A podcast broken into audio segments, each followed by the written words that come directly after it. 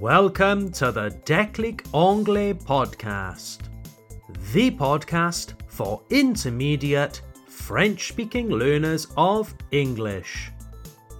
This podcast is like a stepping stone, un tremplin, a stepping stone, to help you understand more advanced materials in English. There is a transcript une transcription, a transcript, available for this and every episode of this podcast. You can download the transcript for free from the link in the description of this episode. Or go to www.declicanglais.com slash podcast. That's declicanglais.com slash podcast. We are currently in February 2024. And what event happens in February around the world? Carnival. That's right.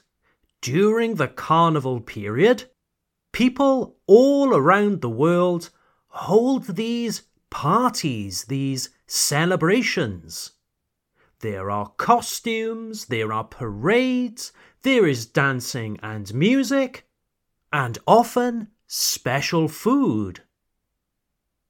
Carnival is a time for fun and enjoyment. Now, dear listeners, Carnival is quite an interesting event for me. And this is because I only discovered Carnival when I moved from the United Kingdom and came to live in Germany and later France. Quoi? Il n'y a pas de carnaval au Royaume-Uni? Well, yes and no. Let me explain.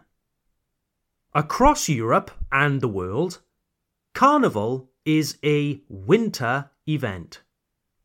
Traditionally, Carnival takes place before Lent, le carême, Lent. It was an excuse to party and have fun before a long period of fasting, le jeûne, fasting. For the British, however, what we call Carnival usually takes place in the summer and isn't linked to Mardi Gras or Lent. And that's because for the British, our original winter carnival sort of disappeared for a long time. Now, I can hear some of you saying, Mais Tom, comment ça? Comment le carnaval a-t-il pu disparaître? Les traditions ne peuvent pas s'évaporer comme ça, non? Well, to explain that, dear listeners, I need to take you back about 350 years to the 17th century. The 17th century was a very difficult period for the British and Irish. It was a time of political and religious upheaval, bouleversement, upheaval. So, you all know about the French Revolution, right? 1789, the storming of the Bastille, etc. And you know how during that revolution, King Louis XVI had his head chopped off? Well, this might be news to you, but the British also had a kind of revolution where we also cut the head off of our king, Charles the First. No, no, not Charles III, the current king. I'm talking about Charles the First, That's right. The British also executed their king. They committed regicide. Sérieux? Je crois que vous, les Britanniques, adoriez votre famille royale. Yes, I'd say that's generally true today. But in the 17th century, people were fed up of King Charles I. Les gens en ont eu assez du roi Charles I. People were fed up of King Charles I. There were brutal civil wars, des guerres civiles, civil wars. King Charles I had his head cut off, and most of Great Britain and Ireland became a republic. That's right, the British experimented with a republic over 100 years before the French. This period of British and Irish history is called the interregnum, meaning the period between the reigns, the interregnum. D'accord Tom, mais quel est le rapport avec le carnaval? All right, let me introduce you to Britain's new leader, the guy that took over from King Charles I, Oliver Cromwell.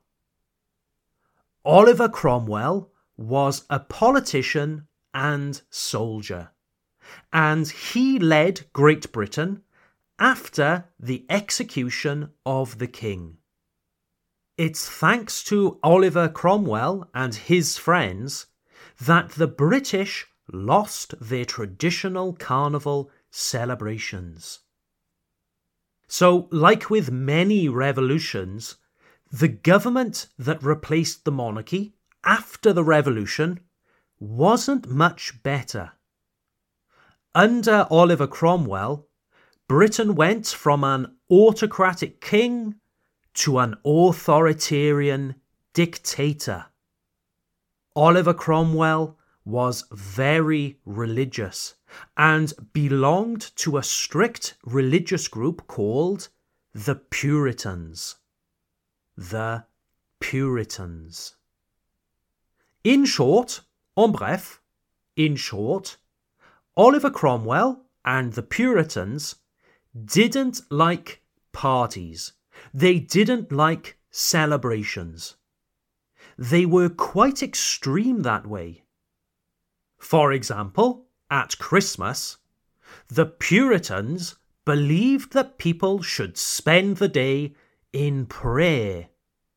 They believed that partying and celebrating distracted someone from religion and God. Indeed, under Oliver Cromwell, you could be punished just for having a Christmas party. Could you imagine that today? Imagine you are sat at home with your family at Christmas, having a glass of champagne, singing Christmas songs, playing games.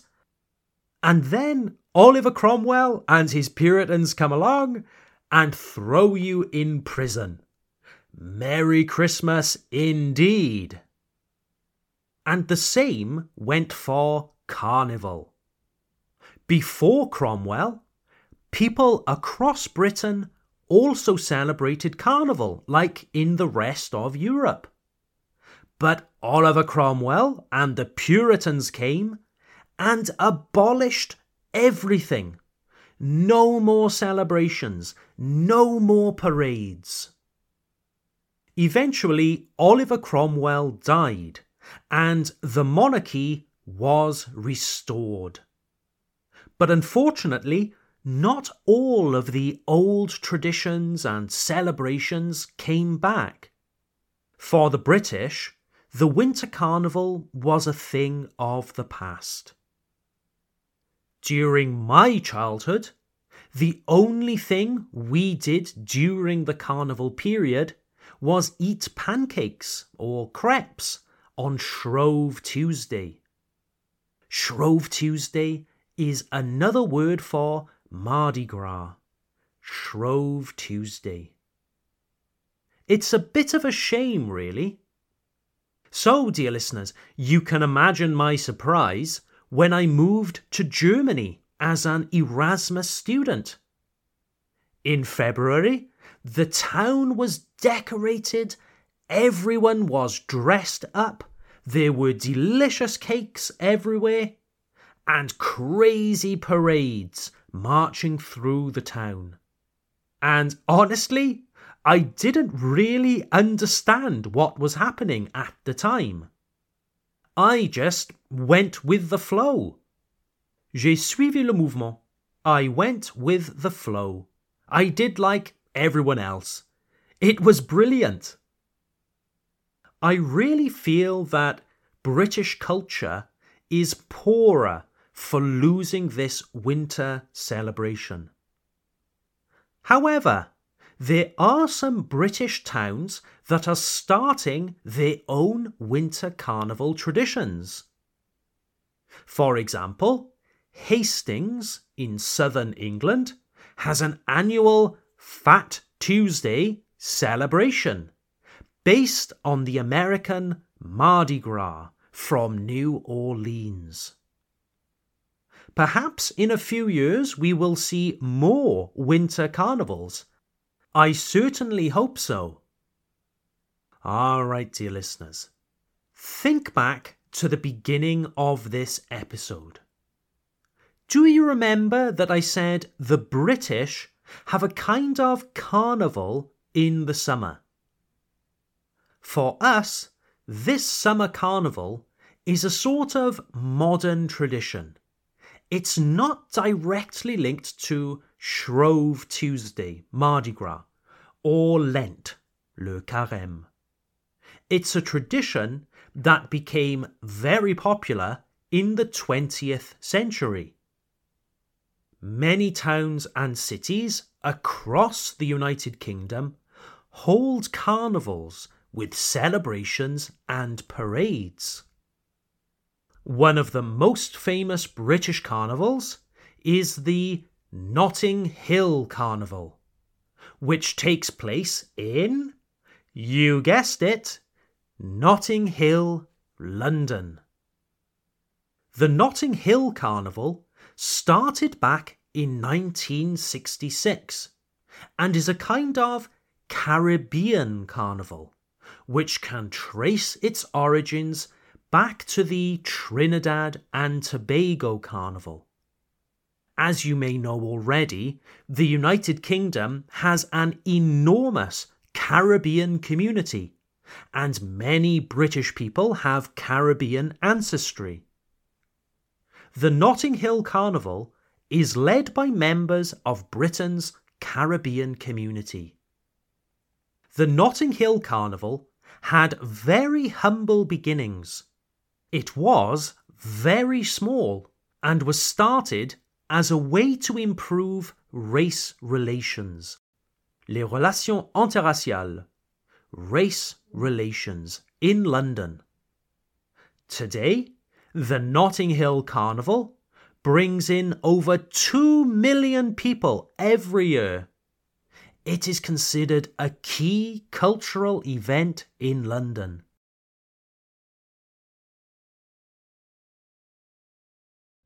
So, dear listeners, what do you think of Carnival? Does your region or area have a unique Carnival tradition? Don't hesitate to let me know.